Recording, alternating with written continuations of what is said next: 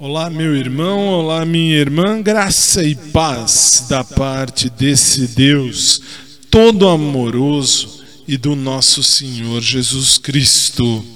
A mensagem de hoje está em João capítulo 1, verso 14.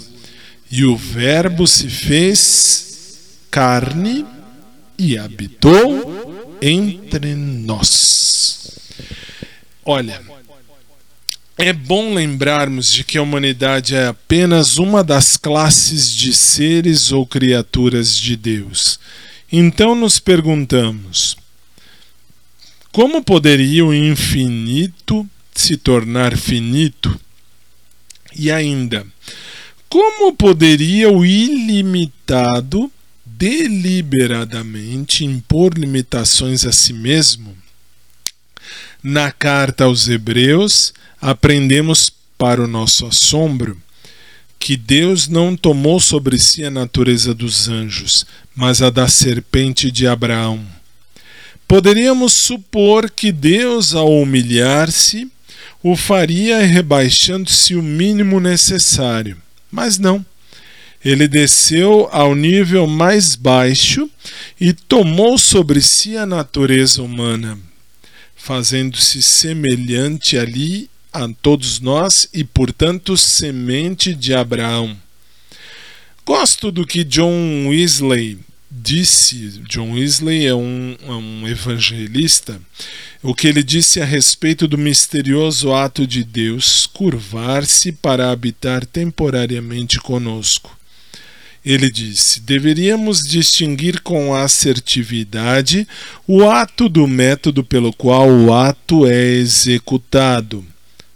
Não rejeite um fator por não saber como foi executado. Wesley, Wesley aconselhou.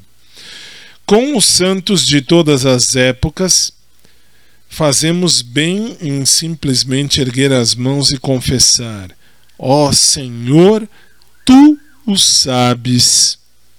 Querido Jesus, muito obrigado por deixares as alturas do céu e por curvar-te ao nosso nível inferior.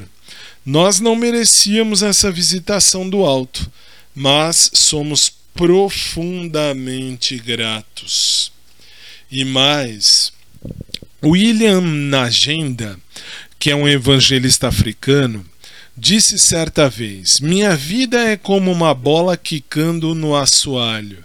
Algumas vezes o diabo empurra a bola para baixo mas quando ela está exatamente na parte mais baixa, lá está Jesus, e ele a lança para cima, levando-me para um lugar mais alto do que me encontrava antes.